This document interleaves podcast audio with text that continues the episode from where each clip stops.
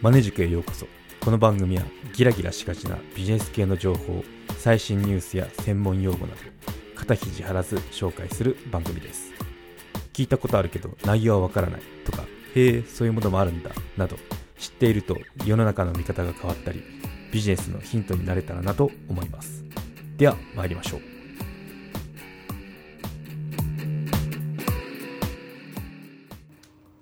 はい今回はマインドマップについて取り上げてみようと思います。うん。なんかマインドマップ聞いたことあるなとかもう使ってるよって方もいるかもしれないですけど、まあ、今回取り上げてみようと思いますね。はい。まあ、マインドマップ何がいいかっていうと、まあ、よくこの私も日常的に使ってるんですけどその意思決定とかあと、まあ、プレゼンの資料を作ってみたりとかあと本書いた時でもあのその目次ですね。目次とか、まあ、どういう構成にしようかなっていうのが本書く時って一番重要なんですよね。で時にそのどうしようかなって考えてる時にあのすごい駆使しましたね。そう順番とかもあるじゃないですか。その本とかあったらまずこれ言って次こうしてここで肉付けしてみたいな感じで。ああ言った時にちょうどそのツリー構造なんであのいいんですよね。はい、ということで、うん、一番サンプルとしてあああれねって思うのが、まあ、この番組結構お金に興味ある方とか聞かれてるみたいで、で、両学長って、その、まあそのお金の話とかしてるじゃないですか。家計の増やし方、貯め方、守り方っていうことで。で、あの YouTube とか見てると、そこで使われてるツリーのそのアプリなんですけど、その、オープンしながらあのトピック話してますね。あれですね。あれがそのマインドマイスターってアプリなんですけど、おそらく。あの見た目から私も使ってるんで そうであのあれがマインドマップですねはいということで、まあ、どういったそのマインドマップ自体ってどうやって使うのっていうのの話からまずしてみましょうかね。うん。そう。まあ、マインドマップって、まあ、要は別にアプリとかなくたっても、紙と鉛筆さえあれば、あの、使えますね。うん。で、まあ、書き方っていうのは、まあ、人それぞれとか、まあ、いろいろ本も出てるんですよ。私も、10, 10年って言わないなもっと15年くらい前かなにその、まあ、メーカー某メーカーで働いてたんですけどそこでそのグループリーダーが使っててであそれなんか面白そうですね。って言って本借りて読んであこれはいいや。って言ってそこからずっと使ってるんですよ。で打ち合わせのメモとかあと、まあ、資料を作る時とかっていうのもあのなくてはならない。ツールっていうか手法になりますよね。うん。はい、ということで、まあ、マインドマップどういうことなのっていうと、まあ、マインドマップは自由な思考アイデアの情報の流れを中心となる概念から分岐させてる形でその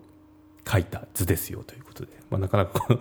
葉だと伝わりづらいと思うんですけどなんかどう言えばいいかな。うん。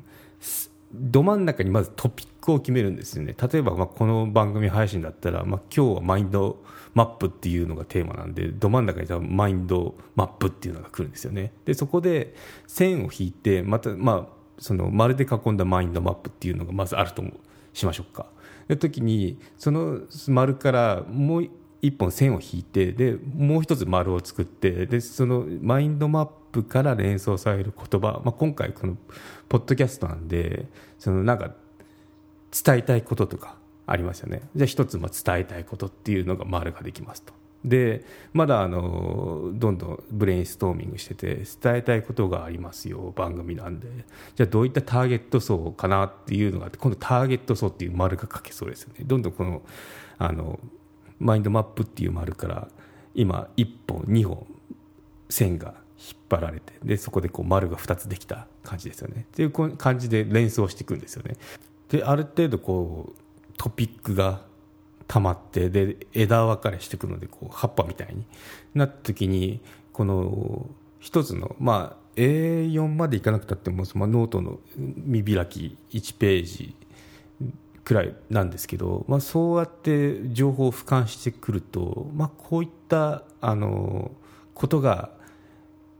言いたいんだろうなとかあとまあこういったアプローチもあるよなって結構あのアイディアが出てくるんですよね。うんやっぱこのおそらく頭の中だとそういったのっていうのがそのすごい速さでうごめいてると思うんですよ。ただそれをこの一回紙に落としてで見てみるっていうそのフローを踏むとなんかその整理されてくるんですよね。綺麗になってくるのでまあなんかこうそういった時にいいですよね。なんで何かその意思決定プレゼンの資料を作るとかあとはなんかこう企画を立てようとか言った時にはあのいい手法なのであの取り入れてみるといいと思いますね、まあ、結構いろいろ本とか出てるんで探せばいっぱい出るし、まあ、そのネットでマインドマップって調べてもあのいっぱい情報出るのでむしろ出過ぎなぐらいなんであのいろんな手法にこだわればその、まあ、色分けはこの色でしましょうとかなんか あの書き方はこうとかいうのがあるんですけど、まあ、そうこうじゃないんでこだわるとこっていうのは。なんかあの自分のそのこの物事の本質ってなんだろうとかそういったところのその見つけ方の一つって私捉えてるんで、まあ、なんかそこであのあここってここが狙い目なんだなここがポイントなんだなっていうのの把握で使ってるものなんて、まあ、そこかなって、まあ、そのカラフルにするとかいろいろあるんですけど綺麗に書くとか。なんかそこよりかまあそのなんかこう情報の整理っていうのをメインで使ってますね。うん、で、まあ、結構あの全部こうメメモる時も使ってるんですけどメモって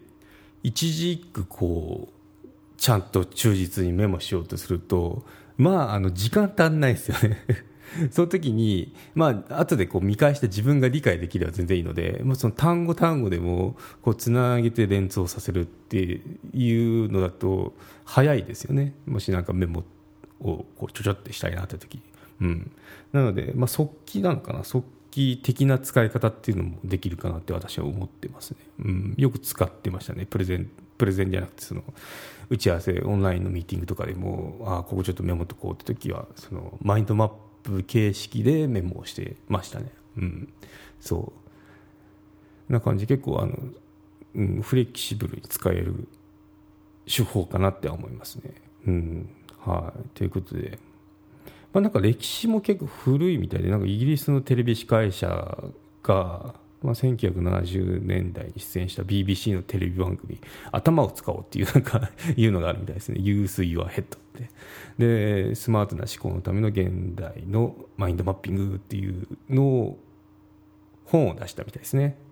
でそこでマインドマップっていうその言葉っていうのが広がったみたいです、うん、まあアイデアですね。アイデアを可視化する可視化する、うん、可視化してでマッピングするっていう概念自体は、まあ、そのもっと前からあったんですけど、まあ、そういったその本出して有名になってそのマインドマップっていうのがあの言葉自体を広げたのはこの語って言われてますね。うんまあ、その歴史古いよってどのくらいからっていうと、まあ、なんかこう残ってるそのまあ諸説ありなんですけど残ってる資料でいうと3世紀のギリシャとローマの哲学者テュリオスとポリピュリオスがアリストテレスの範疇論を視覚的に図式化した人物として知られているみたいですね。うん、でそれからだいぶ時間が下ってで13世紀の哲学者ラモン・リュイっていう方が、まあ、イライラスト入りですねイラスト入りのポリピュリオスの木を含めあの図を残してますね。うんまあそうですねほぼほぼ図を見るとマインドマップかなって感じですね。うん、そうまあ、真ん中にそのトピックがあってそこから枝分かれって感じではないんですけど、まあ、その概念同士をつないでるっていう面だと、まあ、そのマインドマップかなって感じですね。今のその今で見るマインドマップと同じかなっていう感じで、まあ、結構その、うん、取り組み自体は古い歴史があって、まあ、最近最近だってもう1970年代ですけど先ほどの BBC の例だと、うん、いうとこからまあビジネスパーソンとか、まあ、その知る人ぞ知るツールなのかもしれないですけど手法なのかもしれないですけど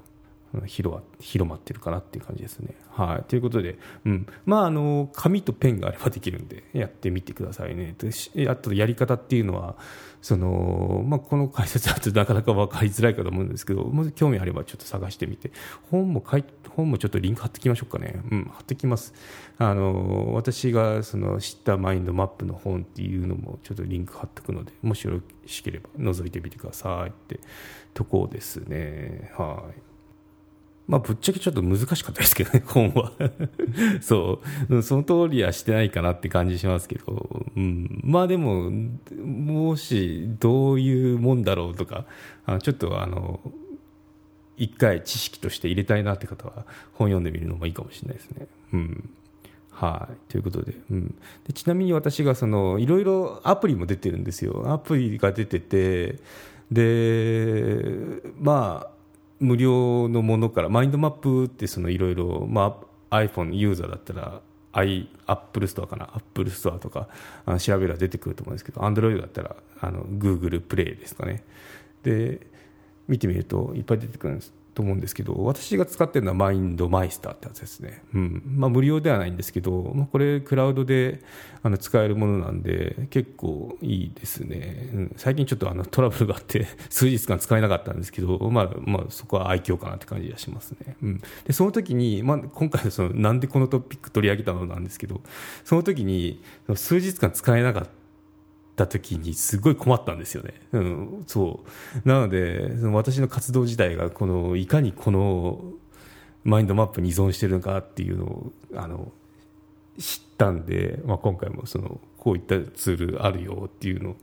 あの取り上げてみましたね、うん、なのでなくてはならない存在になってますね。私の中でこのマインドマップっていうのは。うん、はい、ということでもしあの